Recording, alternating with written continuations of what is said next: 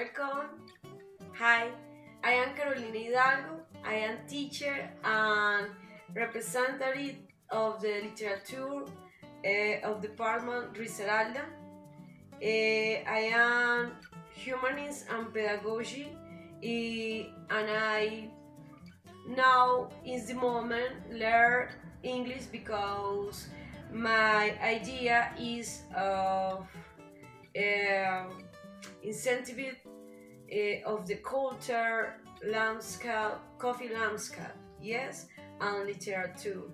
Because in the department of Risaralda includes the villages from the rural areas Apia, Balboa, Umbría, Guática, La Celia, Marsella, Pereira, Quinchía, Santa Rosa de Cabal, and Santuario, and from the urban areas of Apia, Umbría, Marsella, and Santuario.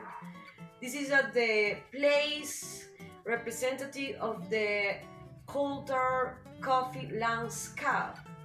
What happened in the place? I live in Pereira, Risaralda, the second most beautiful place in my country. This is the region produces a special coffee, which is recognized around the world. This place has micro weather.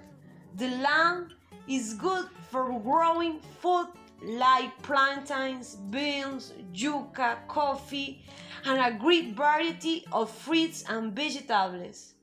The people of this region is nice and very keen. Is incentivation for the economy orange, yes?